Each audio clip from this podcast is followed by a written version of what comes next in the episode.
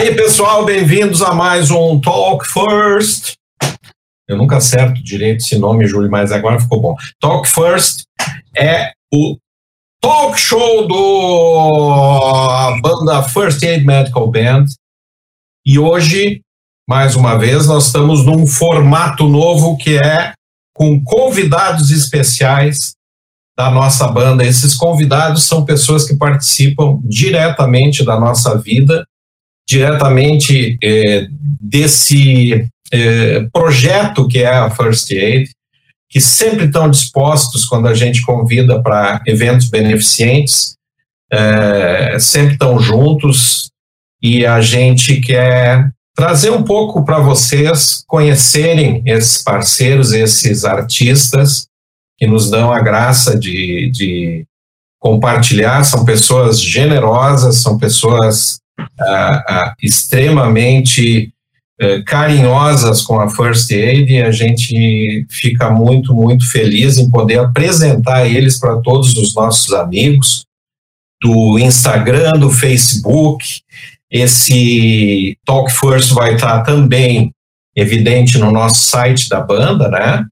Que é www.firstaidmedicalband.com.br e vai estar, além do site, agora também em áudio tá no nosso podcast. Cara, eu adoro falar podcast.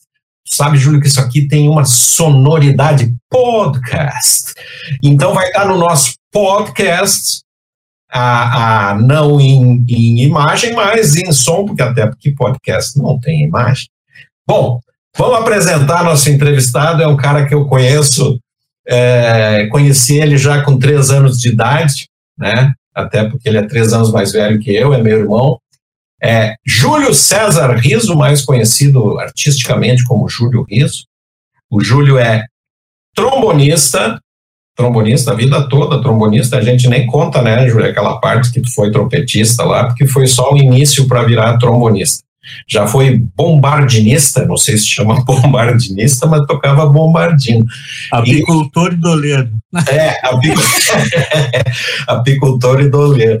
E uh, o Júlio é, é, trombonista da Orquestra Sinfônica de Porto Alegre e ele tem uh, um trabalho muito bonito junto com grandes músicos, ele tem um trabalho muito lindo na, no Quarteto, que é um grupo uh, musical, instrumental de alta qualidade, e esse grupo já tocou com a First Aid algumas vezes, e são, inclusive, né, o Ricardo Arenhalt é professor de dois músicos da First Aid, do Marcelo Kern e do Sérgio Brode, o baterista do, do quarteto é o professor, e, e a gente tem aqui uma, uma satisfação incrível de falar com o Júlio, e a gente já sai perguntando, Júlio, sabe, é, qual foi a tua motivação para a música, cara? Como é que tu virou músico? Não músico profissional. Como é que tu chegou na música, cara? O que que te levou à música? Ah, isso é difícil. Eu acho que é o contrário. Eu acho que a música escolhe a gente. Eu acho que os instrumentos também escolhem a gente.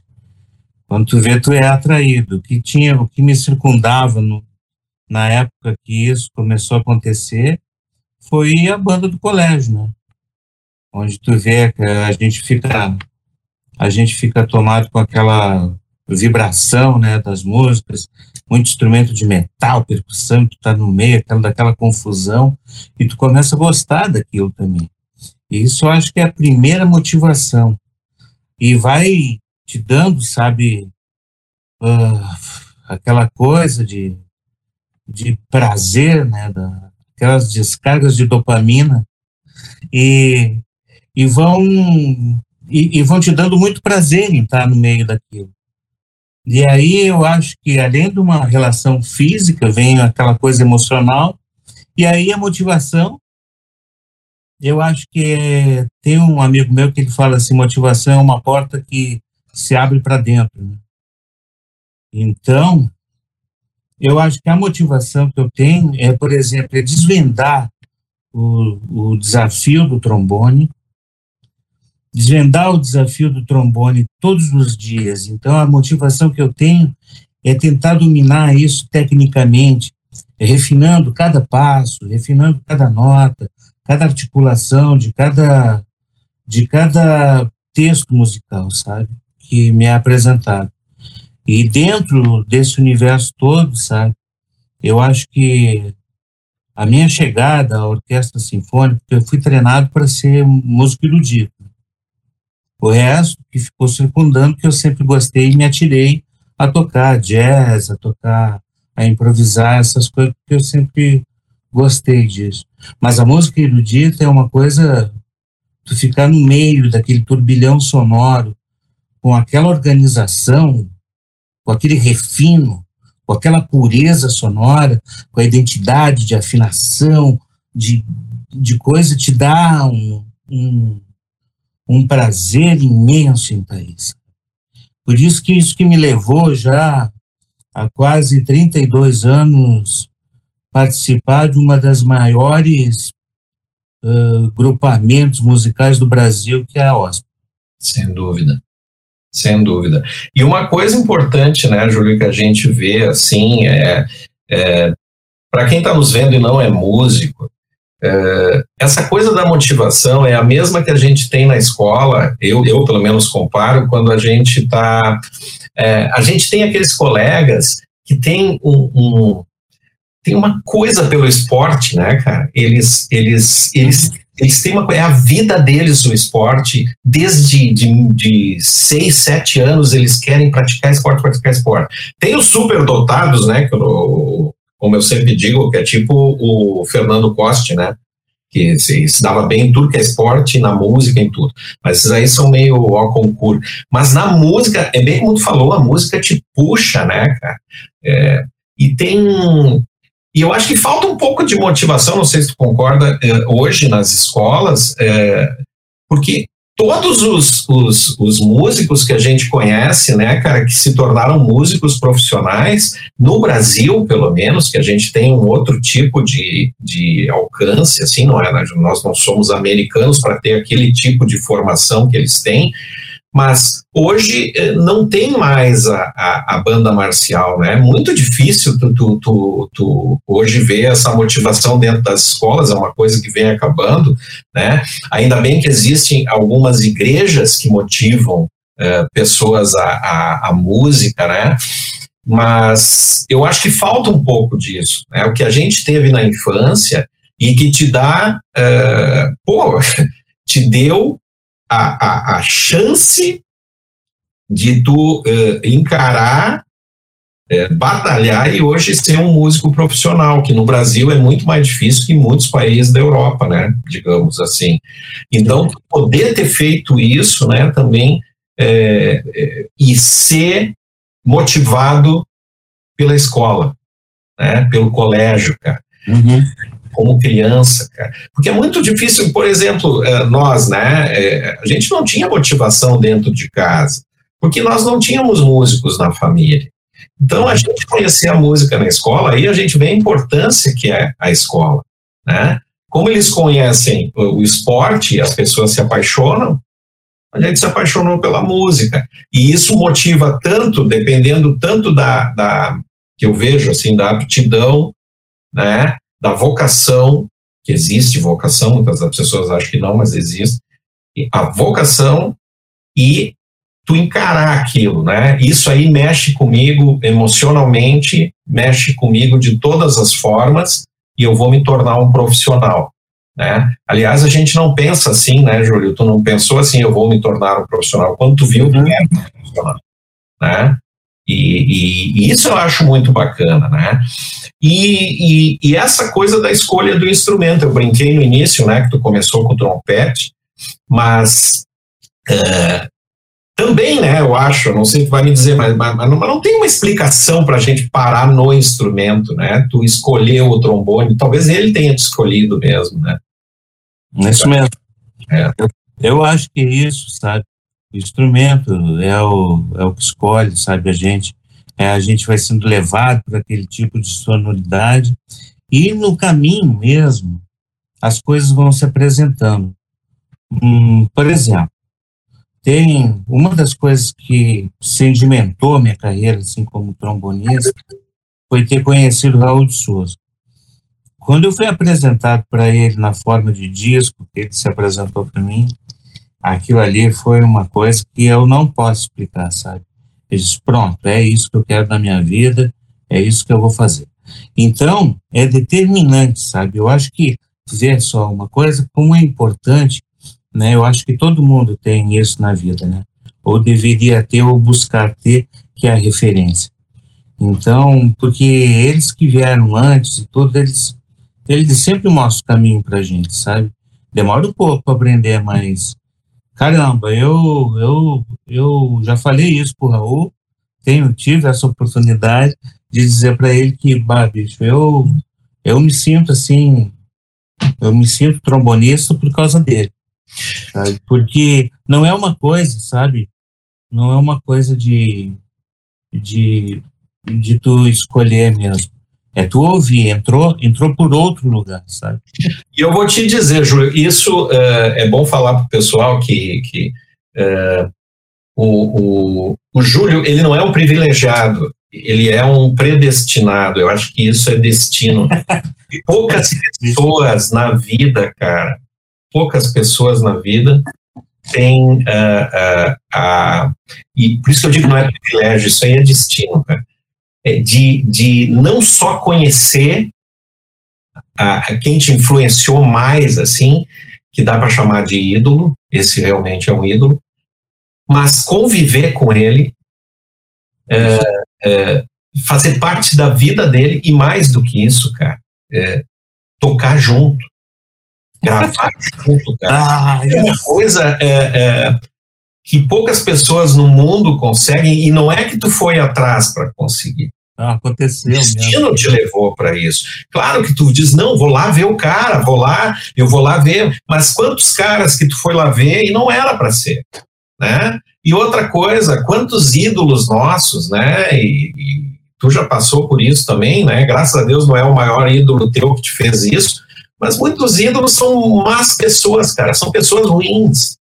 É, porque não, não, não, tem nada para te entregar, né, além da música. Não é uma condição. Eu aprendi durante a estrada que não é uma condição tu ser um bom músico e ser uma boa pessoa.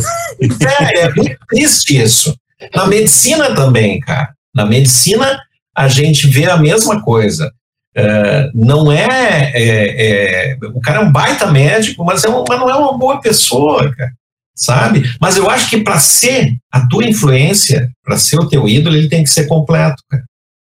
Sabe? Eu acho que a gente tem que escolher a, a, a, aquele que te influencia, inclusive como pessoa, não só como pessoa. Não né? tenha dúvida, não tenha dúvida. Sabe que teve, uma, teve uns momentos assim, sabe? Quando tu pensa assim, tu em ficar desanimado, teve uns tempos atrás, aí eu pensava assim, pô, caramba, bicho, o Raul está com 84 anos agora e ele está fazendo show na Europa, bicho, embaixo da neve lá e tocando pra caramba. O cara viaja pra cacete. Ô, meu, então não há cansaço. Não desanima, cara. Não desanima. Não, então, isso não é uma motivação? Tu tem uma referência dessa aí? Mas ele é mais motivação porque tu sabe quem ele é, cara. Sabe? É. Ele se tornou mais do que uma imagem. Ele se tornou um amigo, cara. E eu queria agora, Júlio, é, é, passar um som aqui, que eu vou te dizer que é o, é o primeiro. É, eu, dei, eu, fiz uma busca, porque eu digo, tem uma música, e, e, eu vou te dizer, cara, eu coloquei todas as músicas e fui passando sem olhar, porque eu não queria ver o nome, e nem a capa do disco, para não me lembrar, eu queria ouvir o som. E aí veio. Foi a primeira música que eu ouvi do Raul de Souza. Eu vou tocar ela aqui, a gente vai ouvir um pouquinho. Espera aí.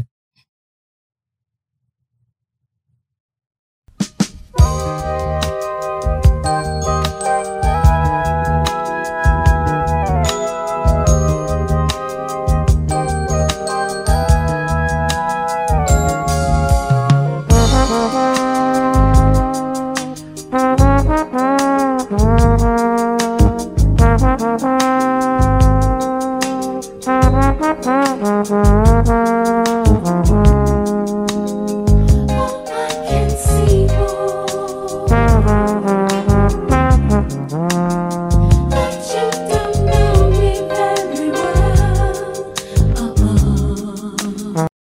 é, para quem não conhece Raul de Souza, ele tem uma discografia maravilhosa e é um som de trombone único, é o maior trombonista em todos os sentidos, né? De sonoridade, de técnica, de tudo. Pode ser que tenha, é, porque o Júlio sabe, né, que, que na música erudita tem pessoas que têm uma técnica é, absurda, assim, né? Mas a, a, a, comunhão da criação da sonoridade, esse cara fez história no mundo, é respeitado no mundo todo. E quem não conhece trombone, eu diria assim, ó, ouve isso, sabe? Ouve Raul de Souza que tá. Esse é eu diria, Júlio, te conhecendo, sim, eu posso dizer tranquilamente que essa aí é a tua maior influência, né? Tu fez, tu tem outros caras que tu adora, que tu, tu ouve pra cacete, né? É. Mas esse cara, é, é, e outra coisa que eu já te falei, né? Tu tem um som muito parecido com o dele, né? Olha. Não é copiar, ela vem da alma, né, cara? É, é uma coisa que, que segura, né? Não tem. Esse aqui é o primeiro disco dele. Não sei se dá para ver ali, que é o A Vontade Mesmo, Raulzinho, A Vontade Mesmo. Que esse, esse aqui é onde nasceu tudo aqui. Aí, ano é isso, Júlio? Isso aqui é 1900 e...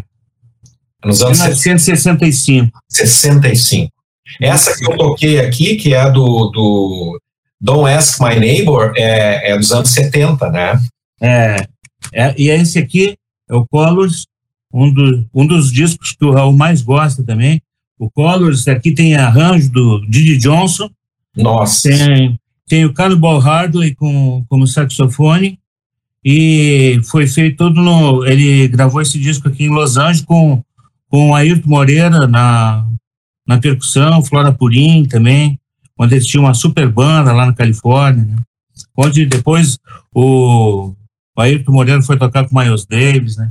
E esse aqui é, o, é um disco, que é o último disco dele, que é o Curitiba 58, que é o é 85, porque foi quando ele voltou para Curitiba lá para gravar esse disco, e 58 quando ele teve lá. Para mim, esse disco, eu fui assistir o show dele lá em Curitiba, eu e Pedro Aristides, que toca no Skank meu grande parceiro, aí ele falou que eu falei, o Pedro que e ele também concordou, é o maior trabalho dele que eu já vi. Ele voltou a uma sonoridade muito muito demais, com uma banda incrível, um, um senso de, para mim, ele é o, é o último trabalho que ele gravou. E é uma, uh, aqui ele já estava, ele está com 85 anos, e botou uma super banda no palco com um colega dele já também com, com 80 anos, o Ayrton Moreira e tal, já meio surdinho e tal, mas um, aí tu vê a grandiosidade. Eu não parava de me emocionar, chorei pra caramba. Que é, esse, que gente... esse, esse cara aqui, para mim, ele, ele tem, é que nem tu falou, sabe, João, tem, tem várias, várias coisas. E, mas eu, eu, há uma identidade com ele, com, quem toca não pode ficar indiferente a ele, sabe? Quando Sim. ouve isso, não, é, é difícil ficar indiferente. É porque é. a partir do momento. Eu, eu, eu, eu conheço o Raul, quando eu falava de Raul, as pessoas falavam, ah, Raul Seixas. não, mas hoje, hoje com a mídia e tal, com o negócio, o pessoal já foi mais conhecido. E agora, bicho, ele ganhou um Grêmio agora, bicho, esse disco. Esse é, disco, ele tem um Grêmio, bicho. Ele estava concorrendo com vários outros grandes trombonistas, como como Nils Vogler, na, da Alemanha, como, tinha uns caras muito, nossa, grande. Tá aqui, bicho, homenagem ao, ao último trabalho dele, e o cara ganhou um dos maiores prêmios da música instrumental, mundial. É, ele, ele não é, é, há muitos anos que ele não é mais só um brasileiro, né, cara? Ele é faz parte da, ele é ah. respeitado por todos os grandes músicos e quem entende de música instrumental, de jazz e todo, cita Raul de Souza, né, cara? Não tem e, é, e tu vê o quanto é, é importante tu ter a, a longevidade, né? Uh, porque uh, Pô, a gente tem grandes, eh, da minha área ali, do, do, meu instrumento, trompetistas, né, cara, mas é, eles foram levados antes da vida, né? ou, é, ou desistiram um pouco da música e tal, mas, mas eles não tiveram essa longevidade. Pô, chegar com 85 anos e gravar um, um, um disco que, que, que, que, arrebata as pessoas, isso, Júlio, isso aí é Sabe outro. Que? Sabe o que, João? Isso, uma coisa, porque teve todo na, na, Porque o Raul, ele gravou com todos esses caras aqui que a gente curte de jazz, sabe? Todos eles. Ele tocou com todo mundo, com Fred Hubbard, com todos os caras dividiram um palco com ele, cara. Aí, a diferença, vou te dizer uma coisa, porque na, naquela época nos Estados Unidos tinha um pouco, um pouco não, eu acho que era demasiado, além da a droga, talvez os caras buscassem para talvez a, aplacar um pouco a dor de depressão que os caras tinham. Aí era muita depressão. E o Raul, que, o Raul sempre é para cima, sabe? Ele não fala em tristeza sabe? É um cara que, que nossa, bicho, ele pega música, quando ele, ele vai ali com o trombone, ele trata com uma delicadeza e um respeito o instrumento, sabe? E passa só coisa boa. Ele, não, não, não, peraí, vamos resolver, mas não vamos ficar tristes. é isso. Isso é, é, é, é muito significativo, porque a gente se fala em exemplo, né, Júlio? É, é, é, isso. E, e é evidente que a gente gostaria que todo mundo conhecesse ao máximo o nosso instrumento, né, cara? É muito é, ruim quando a, a gente sabe que não é, é, como é que é, não é de propósito isso, mas é ruim quando a pessoa chega para ti, aí, como é que tá, como é que tá, como é que tá teu saxofone, né, cara? Então, é, pô, é uma dedicação toda ali, né, cara? E, e, a gente tem o respeito pelo instrumento, né? É. Como uh, no último Talk First o, o, César falou, né? Ah, eu assisti, muito legal, pá. Viu a hora que ele falou que é a plena verdade, né, cara? Ele tem um instrumento que, que tem a idade do Raul de Souza. E aí ele, ele diz que, cara, isso aqui tem alma. Tem dias que ele não quer tocar, né? Então, aí mostra o respeito, cara. E ele leva, ele leva o instrumento dele, isso ele não falou lá, mas ele leva com uma frequência impressionante, como se fosse levar num médico, ele leva no luthier. Entende? Porque ele tem respeito por ele. Né? Então, às vezes, as pessoas que estão nos ouvindo assim, que não, não, não, não têm o contato todo dia com a música, com o instrumento, não são instrumentistas, né? eles não têm a, a, a noção assim do que é o instrumento para o músico. Tá? Tu pode ter vários instrumentos, tu gosta de todos, mas sempre vai ter um lá que tem uma história contigo, ou que ele tem uma história própria que tu respeita, né? Então, é muito. Eu me lembro do meu, aquele trompete que eu tinha, que era japonês, chinês, sei lá o que, que era lá, não me lembro nem a Swallow ou uma coisa assim. Ele era horrível, cara, né? Mas eu adorava ele, cara. Sabe, uma vez eu me lembro que eu emprestei para um trompetista famoso lá que estava sem trompete, e ele me disse: Ah, isso aqui é uma porcaria, tá com Fá desafinado e tal, né? Não afina o Fá.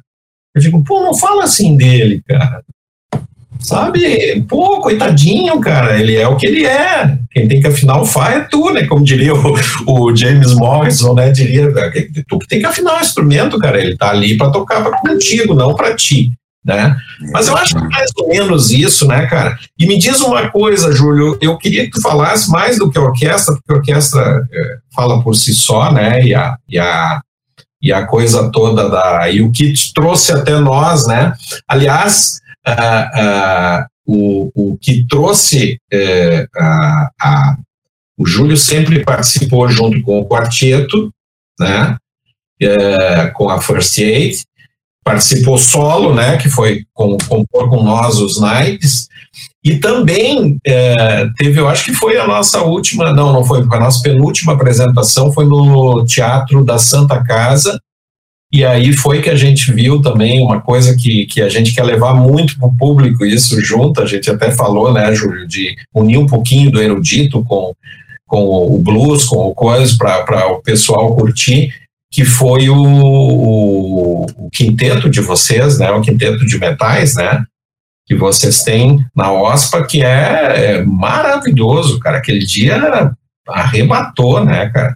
Aí é nós que tinha que ter feito uma aberturinha lá e deixado vocês, nós e os transplantados, tinha que ter ficado e largado vocês lá na, na coisa. Mas é, é, incrível, assim, né? Eu acho que tem que popularizar um pouco mais. Mas eu queria que tu falasse do quarteto, cara. que o quarteto eu, é, é maravilhoso, as pessoas quando vocês se apresentaram é, junto com nós lá, no, as pessoas ficavam alucinadas, cara, com o som. E é incrível isso porque tudo bem, tá todo mundo acostumado com cantor, com isso, com aquilo. Agora, música instrumental, cara, sabe? Então, contar um pouquinho da história do quarteto, como é que ele começou, o que, que é o quarteto, para o pessoal ficar sabendo um pouquinho. Buenas. Buenas. Que agora vamos para o Rio Grande. Então. É, agora mudou para a Gauchês. o quarteto foi uma história muito incrível, assim. Ele acontece, acho que um ano antes dele acontecer. Quando eu estava, eu, eu, tava, eu passei um ano estudando na França, na cidade de Colmar, e tá fazendo especialização em trombone. E aí, bicho, nossa, tu sente uma saudade da música, sabe, negócio.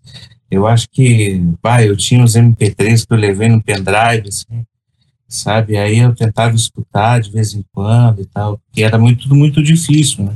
Tu vê de computador e tudo. E aí me bateu aquela saudade do Rio Grande, aquele negócio. E aí quando eu, quando eu, eu, eu voltei, acho que foi 2001, alguma coisa, eu comecei, a gente ensaiava lá com o Arthur de Faria, e seu conjunto, a gente ensaiava lá no Hilton Vacari, que é o cara que tocava violão com o Renato Borghetti. E aí acabou o ensaio, fiquei tomando uns mates lá com o Hilton, aí ele ah, tem, olha, fiz uma música aqui e tal, negócio.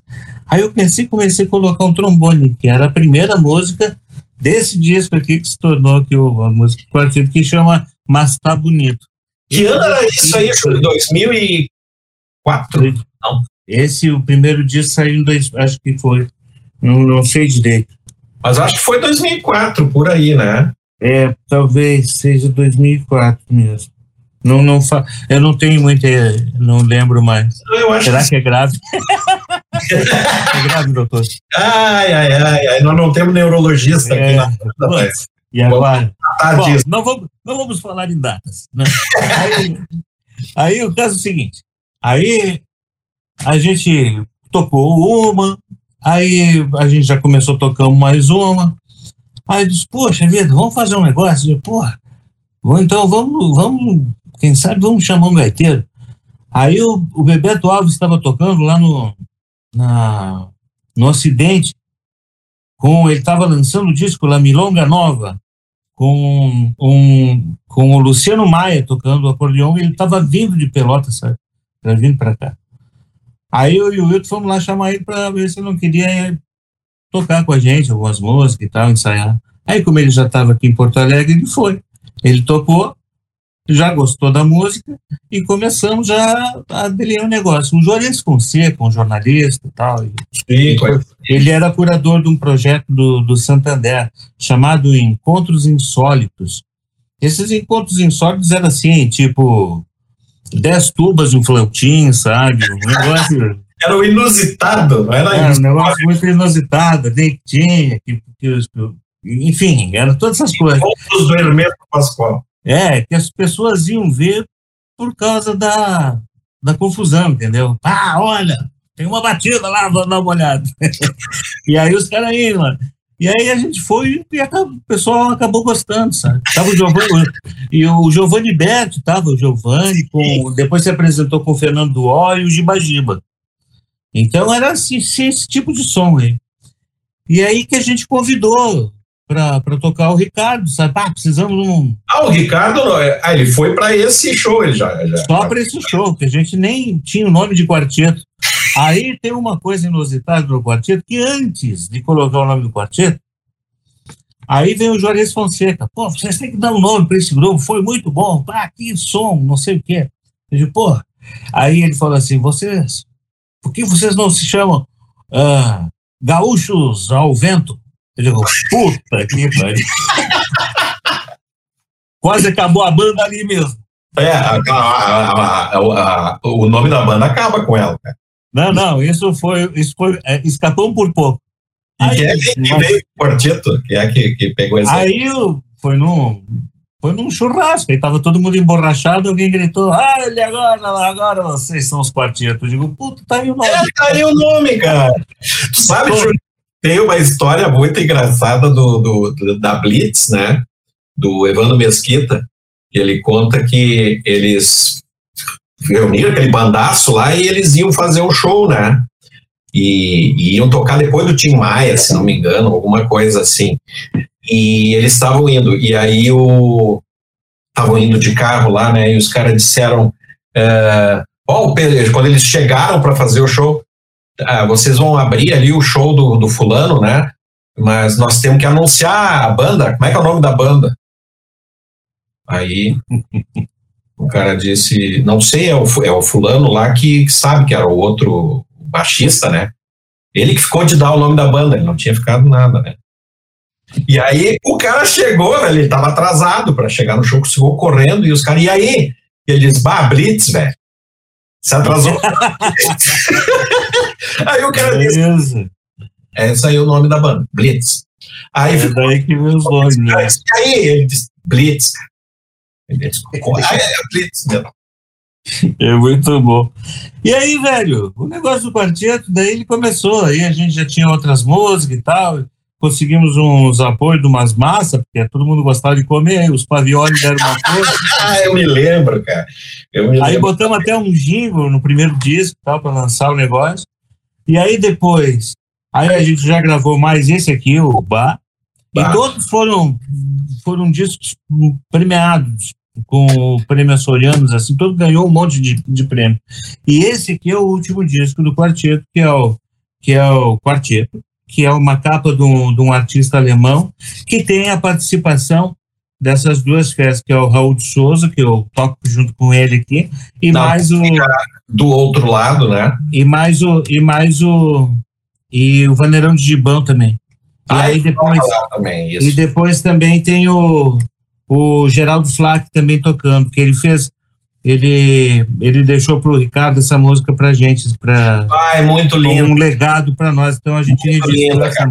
esse é um disco que, que, é quase um álbum de recordações para vocês né cara que tem é. amigos né? mas você sabe assim ó, em termos em termos de sonoridade a minha preferência ainda é o primeiro disco que a gente gravou.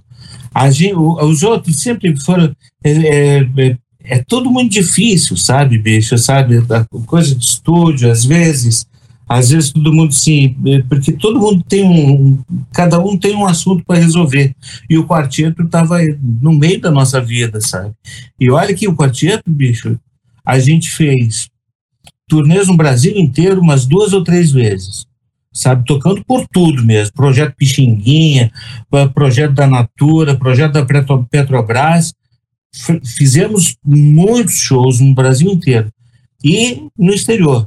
Tocamos, por exemplo, em Rivera. Exterior, amor?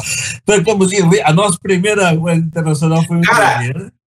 O maior show que vocês fizeram, que eu acho, cara, que é, que é, é notório, foi aquele show internacional que vocês fizeram dentro do navio ah. da National Geographic, cara. Sim, sim. É, foi... tiveram que conta essa do, do, do, do, cara do áudio, né? Que vocês foram passar ele. Ah, sim.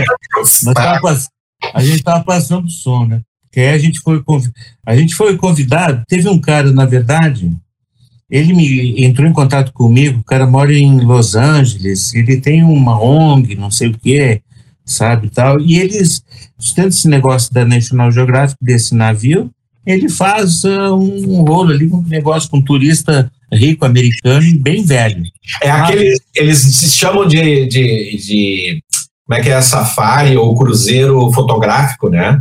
É, eles vão. É, fotografia. Mas olha, eu, aí o, o, o Luciano Maia falava assim, nossa, nesse navio tem gente que não acaba mais. Literalmente. e aí a gente tocando, e e passando o som, e aí veio os dois caras na coisa e eles ficaram assim, olhando para a gente, pô, ó, vocês têm alguma consideração? É, vocês têm que tocar bem baixinho, porque, porque senão eles não vêem, porque a maioria usa aparelho de surdez é tudo meio regulado, aí o aparelho de surdez e tal, e uns, eles assistem até da cabine, sabe, eles nem vêm. Então vocês nem liguem para isso. Eu digo, puta, né? Então não precisava de um som super bacana e tal. Aí a gente começou a baixar ele mais baixo. Aí a gente começou tocando tudo. Nossa. Olha, quase a gente só tava ali, sabe? Só fizendo de conta. E é. aí, nossa, eles adoraram, faziam um trenzinho depois, foi ótimo. E pagavam a gente em dólar. É incrível, bicho. Foi, é como a gente estivesse fazendo um show num país dentro do teu. É muito incrível isso mesmo. E depois reuniu, a gente se a gente tocou várias vezes na Alemanha. Aí tivemos lá bienais na Alemanha, assim, foram super legal, onde saíram várias ideias e tomamos muita cerveja. Chegamos até a escovar os dentes de tanto tomar cerveja, não tinha água. É, mas lá os caras curtem música, né, velho? Nossa, não, não. Eles, eles têm uma. Eles dão uma importância muito legal, todo mundo sabe, eu nunca vi. É, é, é eles prestam atenção, sabe? E isso é uma, uma diferença da plateia daqui, sabe? Onde tu tem que para eles aqui para as pessoas ficarem em silêncio tu tem que constranger. Tá. por favor aí pessoal vamos. Porque se tu te levantar tu vai vai ficar constrangido se tu levantar na hora ou falar alguma coisa né?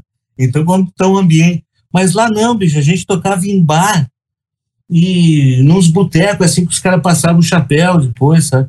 E aí velho um silêncio danado todo mundo e eles lembravam não nossa, tu me lembra muito o, o trombonista alemão, aquele de porra, bicho. Que tocar trom, por exemplo, trocar trombone na Alemanha, no, no lugar onde os caras inventaram esse instrumento, sabe? É como se fosse um alemão que viesse tocar cavaquinho aqui. É, pô, bicho, olha a responsabilidade. É. Ah, mas olha, eu vou te contar uma coisa, não envergonhei o pessoal, sabe? Ah. Eu não envergonhei os alemães. Júlio, eu queria mostrar aqui, uh, é, para o pessoal ter uma ideia, eu vou tocar um trechinho da música que eu mais gosto do quarteto, né, disparado, cara. Eu não sei porquê, não sei te explicar porquê, mas que essa é, é o Galope do Guará. É do primeiro. Ah, chacareira, né? É uma sonzeira. Isso mostra mais ou menos o, o, o a, a, vertente musical do quarteto, que ele pega essa música aqui do sul da América do Sul, assim, chacareira, a, a, a, música raiz do, do coisa e, e, instrumental, né? E colocar o trombone nisso, pelo amor de Deus, né, cara? É, isso, e essa música é de nós quatro, é uma composição, isso é um trabalho coletivo, de composição é. e arranjo. É, é muito bacana mesmo. Vamos, vamos ouvir um pedacinho. Beleza.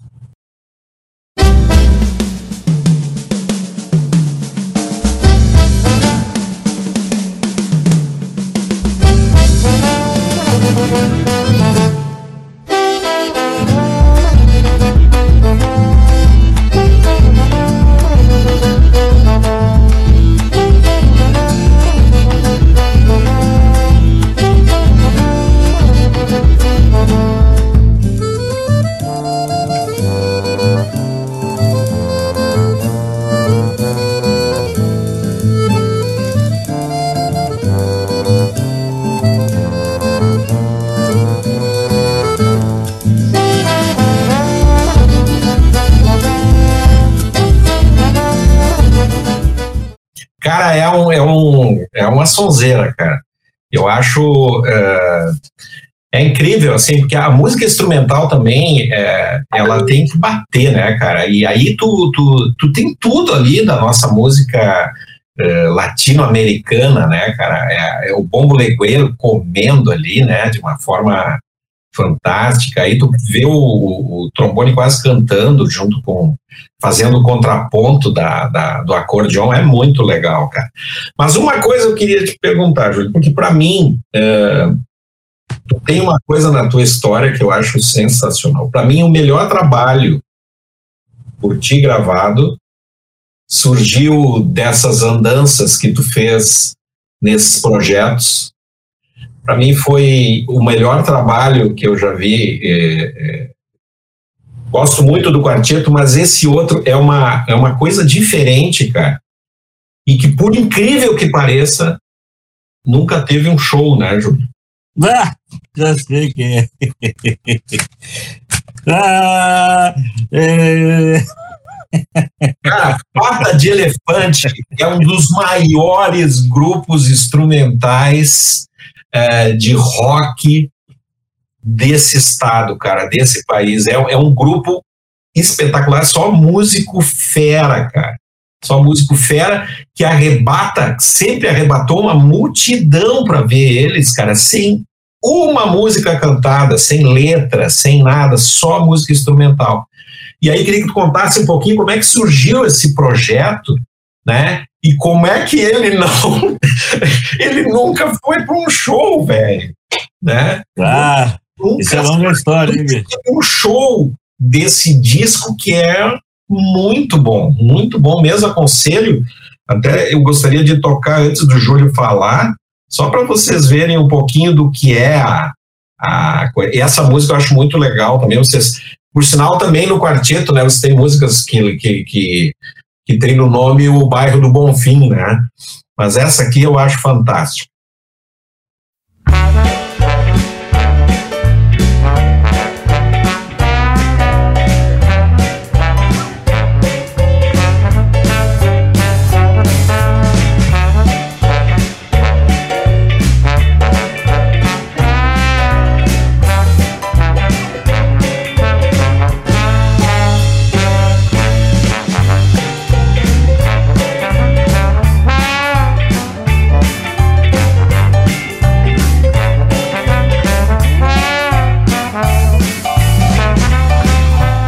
Sabe que tem uma coisa, esse disco tem um monte de. de é uma mistura de, de, de sons, tem uns ska maravilhosos, né?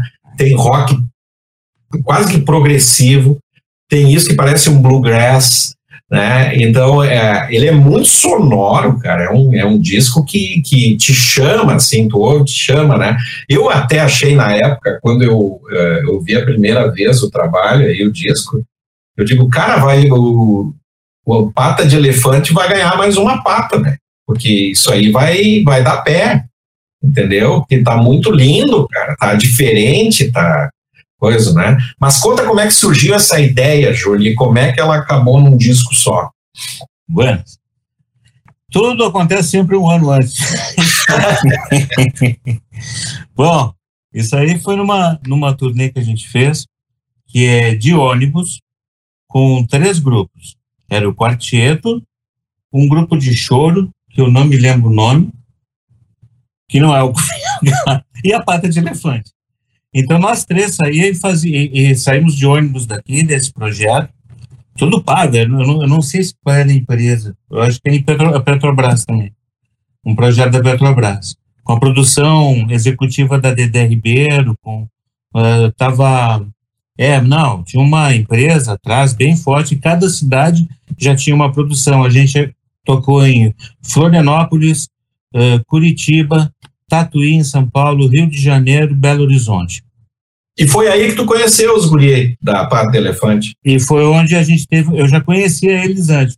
O Gabriel Guedes, ele é o irmão do João que tocava comigo nos Totais. Ah, o tá. João Guedes, ele, o João Guedes toca contrabaixo, tocava na bandalheira, sabe, na, nessas bandas. E o, e, o, e o, o Gabriel, ele tocava guitarra e contrabaixo. E aí tinha o Daniel também, e mais o Prego. E o Prego, Gustavo Teles, que ah, foi através dele que a gente começou a conversar, só nós dois e só. Júlio, eu tenho uns tempos aqui, tal negócio, vamos gravar um negócio? Vamos, Prego, tal. Só que os guris sempre estavam juntos, sabe? Aí diz, tá, por que, que a gente não grava, não grava com a pata isso e tal, negócio? Aí o prego, olha, isso, não, não vamos, vamos gravar nós, Júlio. a banda já está pronta ali. E aí, a gente, aí a coisa começou a dar pedal, quando a gente chegou em Porto Alegre, a gente já tinha uns quatro temas já. E aí eu ia na casa do prego, ou ir lá no estúdio do IAPI, lá do, do Visa, e aí a gente começava a compor e começamos a tocar. A, a, a fizemos os arranjos, aí era só os guris, eu, o Daniel e o, e o Gabriel e o Prego. Não estava o Luciano Leães junto? Ainda não. Depois o, aí, aí o, o, o, Gabriel falou: pá, eu não quero tocar contrabaixo nessa. Ah, eu também não. Então vá, então vamos chamar o Edu. Aí chamaram o Edu, pro contrabaixo. Aí disse, pô, mas podia ter um teclado. Aí chamamos o Luciano. Ah, vamos tocar uma música com teclado. Aí dois, ele ficou o disco inteiro. Ele, Aliás, e Edu Meirelles foram aumentando as patas. É, e aí foi o Edu e o, e o E aí, cada um trouxe um tema, não sei o que, e eu ficava só vendo aquilo, né? Ele disse, pô, daqui um pouquinho. Ele disse, pô, aí não deu mais. Eu disse, pô, fecharam o disco. E só que antes, antes de, antes de fazer o disco, a gente não tinha o nome das músicas. Aí o Preco se reuniram lá no, no Ocidente lá e deram lá o nome das músicas lá numa mesinha de bar lá. E aí o, rolou. Tava tudo certo, uma mixagem pronta, todo mundo fazendo, o disco feito, tudo certo, tudo acabado. Homenagem ao trombone, né? Na, na ah, coisa mais querida, pô, bicho, olha, super arte, né? Ah, muito legal. Aí a pata de elefante foi tocar em Nova Prata. Aí eles foram de ônibus. E aí demorou, e aí tinha não sei o quê, e aí eles iam ficar uns três dias, aí era outra viagem, era tudo de ônibus de linha. Eles iam. A coisa era babi. É, raiz. Três, três shows num dia só, e os caras moídos de cansado e tal, né? Até que um dia, o, um, tava, um queria dormir, o outro já estava fazendo, estavam fazendo um churrasco às duas da manhã, e aí começaram a discutir. Aí tomaram uma cerveja aqui, não sei o que e tal, e aí já começaram. E aí foram para pegar o ônibus às seis da manhã, já todo mundo de cara feia. E aí começaram a se empurrar e tal, um pegou um pedestal de microfone e tal, e já queria dar, queriam dar em todo mundo, não sei o que, e um para ali, para ali, aí chegou a polícia. Aí quando chegou a polícia, assim, aí o prego falou: para ali, pode deixar para nós que nós somos uma banda. aí já, ah, deixa disso, deixa disso. E imagina, e eles estavam todos ali, bicho, e, o pessoal todo na janela do ônibus olhando aquela confusão toda. Todo mundo voltou, cada um voltou emburrado um com o outro, nunca mais falaram. Aí eu digo, porra. Aí o prego liga para mim e diz: Júnior, a banda. Deu problema. Deu um problema. Deve te dar uma notícia. A banda acabou. Eu digo, porra, bicho, não é possível. E agora? Tu imagina o meu entusiasmo. Eu já sabia as músicas todas de cor, bicho. Nossa, cara, já estava dentro do negócio, já estava fazendo planos, tentando fazer. Detalhe, Júlio, detalhe, é, eles tinham um, um, um, um fã-clube imenso, Júlio. Eles lotavam ah. onde tocavam, cara. Isso Ô, instrumental uma coisa. Não faz ideia no Rio de Janeiro que foi, cara. Rio de Janeiro sempre foi pobre de show, sabe? Assim, quando não é uns caras famosos lá, os caras são ruins de negócio. Quando a gente chegou, desembarcou do ônibus, o prego já saiu dando entrevista pra rádio, bicho. E aí a gente chegou no show, aí tocava o pessoal do show, tocava o pessoal do quarto. Quando chegava na hora da pata, lotava. Olha, aí não dava. Aí eu, aí eu chegava, eu e o Ciervo, o Ciervo tocava, tocava saque barito, Aí a gente chegava e disse, pá, vamos lá dar uma canja. E aí que nasceu essa proximidade, né, e tal. Mas é fogo, sabe? Foram umas coisas assim, até o, tem uma música que duas músicas eu acho que participaram assim, fizeram o Jaime e o Cieso, como a gente tocava meio jogo naquela época, aí eles acabaram fazendo um nem saiu o nome deles, cara, sabe? Para te ver uma coisa, pra, ah, vamos se livrar disso aqui, sabe? Eu botei uma grana daí, eu, eu botei uma grana para imprimir o disco, o prego botou uma outra, a gente dividiu as caixas. E eu tenho umas duas caixas de disco aqui guardadas comigo aqui, porque eu já vi que no mercado, no, no mercado livre outro dia já estava a 500 reais um disco. Oh. Então, Pô, foi bom então, avisar, cara. Bom avisar. Daqui um pouquinho para a posteridade, sabe? E esse ainda está autografado, cara. Ó, tá valendo. Nossa, vale o dobro, João. É. E mais um saco de bergamota. Cara, mas esse, esse, esse, uh, uh, esse trabalho ficou muito bonito, cara. Ficou muito bonito. É, todo mundo gosta mesmo. Ou, ou quando eu viajo por aí com a Oz, tal negócio. Aí é muito engraçado. Tu é na pata de elefante? Não, tu é do quarteto. Não, tu é da Oz? Também não. Sabe que muitos. Uh, uh, Júlio, incrível, né, cara? Vocês não fizeram show. Uh, é. E tem muita gente que diz assim, ah, tu é, tu é irmão do Júlio da pata de elefante. Se isso aqui tivesse pegado, velho. É. Tivesse Algo- caído no, no, no, no Eu vou te dizer o seguinte, ó. Eu, eu, há pouco tempo atrás, eu fiz 60 anos, no meio dessa porra dessa pandemia, e eu, e eu comecei a revisitar certas coisas que eu estava fazendo, sabe? Uma deles eu tenho muito carinho por isso. Eu conversei com alguns deles, assim, já no coisa, e todo mundo ficou meio animado, como assim, pá, bicho, o que tu acha de fazer? A gente podia montar... jo-" É. Aquela animação. Não, mas é que para fazer isso, cara, são músicos todos de um, de um muito, muito legal. Para motivar eles, precisa de dinheiro. E eu preciso de uma superprodução para botar um- uma banda nessas no palco, porque eu sei que já cada um sofreu aí. Então tu tem que tratar bem esses caras, sabe? Esses caras precisam um pouco de carinho. O carinho para eles não é muito.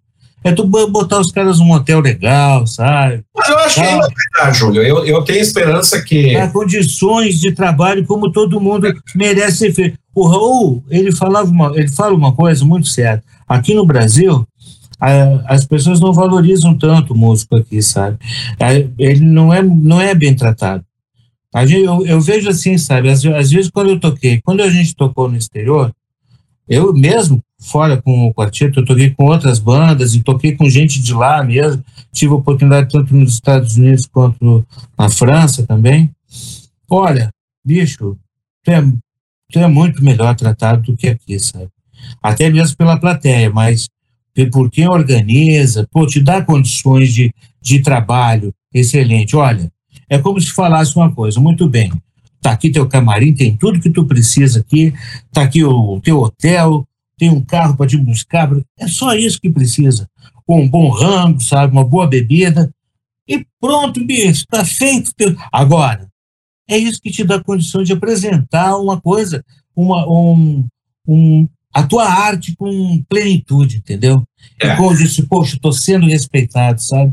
Então, isso não é ser. Isso não dá para confundir assim com aquela coisa assim de. ah, ah, o cara quer Ah, toalhas, não sei o que, bordar. Não, não, não, não, não. É só tratar, tratar bem, sabe? Eu me lembro uma vez quando as pessoas, quando a gente, eu fui fazer um show com o Gelson Oliveira, sabe?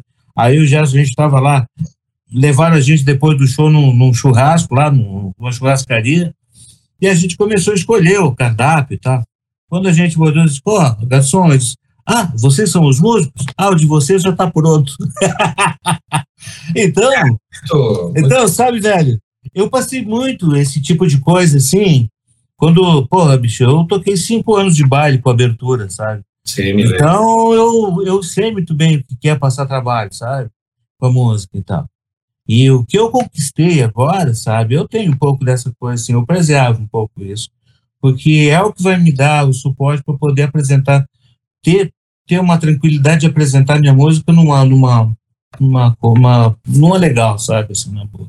É, tem uma cultura completamente distorcida, né? A gente vê, nós que, que trabalhamos só com, com evento beneficente em cima da música, a gente fica pensando assim, como é que o músico, o músico se vira, porque quando tu vai fazer um, um- um coisa, as casas em, em geral, né, onde tu vai te apresentar, elas é, é, te colocam lá, te tiram um pouco do, né, nunca tem lá as despesas e tal, mas elas não fazem o marketing, cara.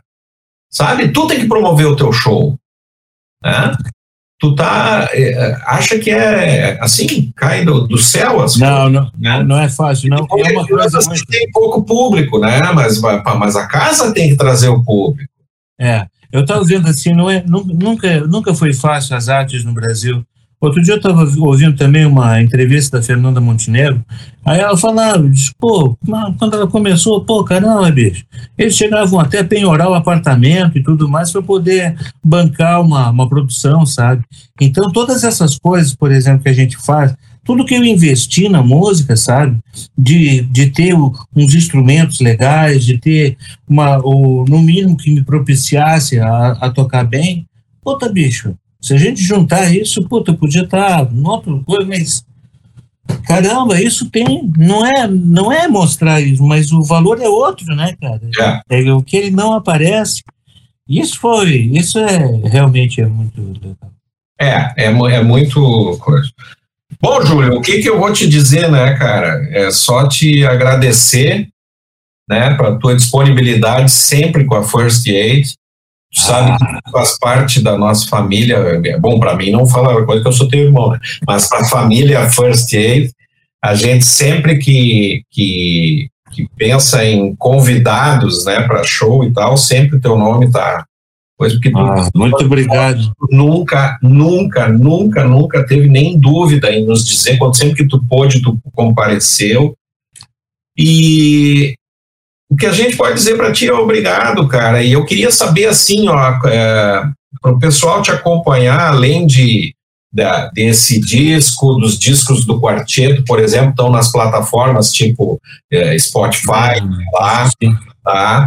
Estão no, no iTunes. Uh, para te acompanhar, qual é o teu para o Instagram, como é que eles fazem para é. seguir? Buenas, ó, o, primeiro eu tenho que falar uma coisa, te agradecer também, e para mim isso foi muito legal, assim, histórico, assim, acho que é, nossa, cara, é muito bacana. Acho que uma ideia, Julio, fora do todo, esse, fora de todo esse, carinho. Essa coisa toda aqui que nós estamos fazendo, né, que é o site, que é esses vídeos, é esses áudios, eles são o nosso uh, álbum de recordações. Ah, pode crer, ó. Isso. É o nosso álbum de recordações é, é dessa família chamada First Aid, que nós somos muito amigos realmente. Então a gente quer que, os, que, que as pessoas que fazem bem para a gente é, é, fiquem incluídas no nosso álbum de fotografias aqui, né? Então a gente quer abrir esse álbum e ver o Júlio Riso lá. Tem outros que nós vamos também, porque eles merecem estar aqui com a gente. Agora, eu, quero, eu queria dizer uma coisa. É, é, esse projeto, First Aid Medical Band, para mim é muito legal. É uma das coisas mais legais que eu já vi. Porque tem uma coisa que faz a diferença, sabe? São todos músicos muito bons, bicho. São muito bons. Vocês têm uma ligação muito incrível, vocês. Vocês, cada um de vocês se completa no palco. Isso é muito legal, sabe? Eu gosto muito do Urbano também. O Urbano é muito, é uma figura super bacana que dá uma identidade para a banda também, sabe? O César, tu, Costa, uns metais maravilhosos, sabe, bicho? Sabe o nosso Marcelo na bateria. Pô, e um, mandar aqui o meu abraço especial para o meu cardiologista, o Miguel. Ah, Miguelzinho! E o Miguel, que é super harmonista, harmônica de primeira. E tu vê só, e todos dedicados, eu, e tem um conhecimento, e, e aqui, ó, quero dizer para vocês uma coisa: eles não brincam em ser médico e não brincam em fazer música, eles fazem, levam isso muito a sério, porque eles levam uma vantagem da gente. Os caras, eles têm método. Porque como eles têm método de disciplina, porque como eles sabem o que deu resultado na coisa, eles levam exatamente aquilo. São exigentes com a música e são exigentes com o trato com os seus pacientes. Isso, para mim, é o que faz a diferença vocês como seres humanos. E eu estar tá próximo de vocês é, é para mim, um, é, é só motivo de orgulho. Todos, inclusive todos com quem eu falo, o pessoal do quarteto que tocou, o, o Wilton, o Miltinho, o Tiaguinho, todo o Eliezer, todo o pessoal lá da OSPA que tomou contato com vocês, se apaixonaram. A ideia é maravilhosa e não é só uma banda, sabe? É um motor de, de, de ajuda ao próximo, especialmente nessa época que a gente está passando. É, Eu fico emocionado de saber vocês, você, o que vocês ajudaram de pessoas de que, que a gente está precisando agora de todo esse pessoal de, da, de que fa, trabalha no apoio da música. A graxa. Na graxa, exatamente. Isso, isso me corta o coração, as coisas que estão acontecendo. Mas eu sei que a gente vai sobreviver e vamos se abraçar todo mundo. Mas essa banda aqui está fazendo o que todo mundo deveria fazer, sabe? Que, que pode em tudo. E, e tem, um, e tem um, uma musicalidade e um carinho com o que faz é, é sensacional. Muito obrigado, muito obrigado. Imagina, a gente tem uma coisa, cara, que, que é, todos vocês podem ter certeza, assim, né? E principalmente falando para os músicos, músicos profissionais, né? Que a gente tem é respeito pela música, cara.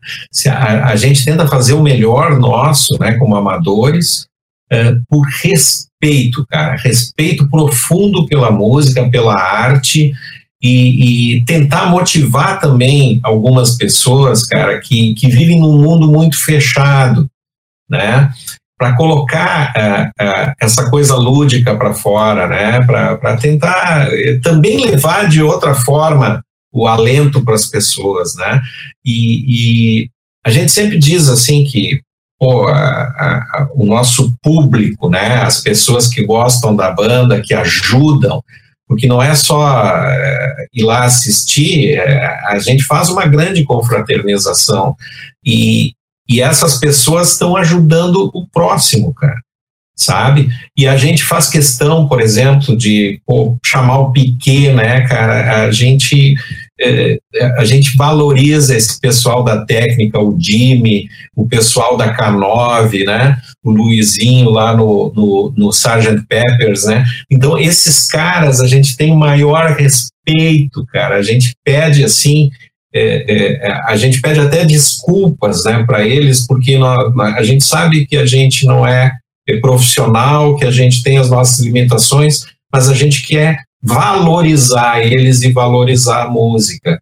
Então, eu acho que, que, que isso que a gente está fazendo hoje aqui, que eu vou fazer também com outros parceiros aí, são vários, né? Um que eu quero trazer aqui, que também é um parceiraço, é o Luciano Leães, né, da banda. Então tem muitos outros aí, né? Pô, eu, eu, olha o que foi o Fernando Noronha fazer show com nós, né, cara? Então é, a gente quer trazer todos vocês, o Ricardo Arenhalt, que além de fazer show junto com nós, ele é professor de dois, né? Dos nossos integrantes.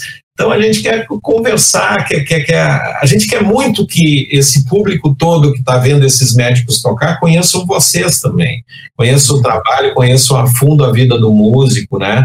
É, é, valorizem isso e, e, e acompanhem vocês entende? Porque é, é, é, é, disso que a gente está precisando, uma união, cara, sabe? É, um entrelaçamento, usar essas mídias sociais, essas nossas ferramentas, é, para nos juntar e não nos desunir. Né? É Cada coisa ridícula hoje, né, em termos de, de mídias sociais, enquanto a gente deveria estar tá fazendo isso, mostrando o que o outro está fazendo, valorizando e pensando positivo, né? Eu acho que é isso, né, Júlio? A gente está nesse mundo para isso, né? Mas é o que é o que completa, né?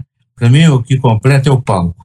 E essa parte precisa voltar logo, porque precisa é ninguém aguentar mais, sabe? sabe? Porque é, é, é, muito legal, sabe? Por exemplo, essas coisas que, que todas as pessoas ao redor do mundo estão fazendo com em live, não sei o que. Não, não... Mas eu duvido, bicho, que que tire e que contemple a, a, a coisa que é tá, tá num palco tocando de verdade. Então, Júlio, é... eu, eu, tenho uma, uma coisa que eu, que eu acho que vai acontecer, cara, é uma intuição, assim. Quando tudo isso acabar, cara, e vai acabar porque cada 100 anos tem uma porcaria dessas, né? Nós fomos contemplados, nossa geração tá no meio do, do furacão. Mas quando isso acabar, cara, é, eu acho que a visão das pessoas, até para é, o músico que está tocando na rua, cara, está aí fazendo a arte dele ali, as pessoas vão parar para ver, cara. Porque por mais que se tenha uma ideia assim de que as pessoas estão desligadas e tal, o que está mantendo elas com um pouco de nível de, de a cabeça é fora da água é a arte, cara.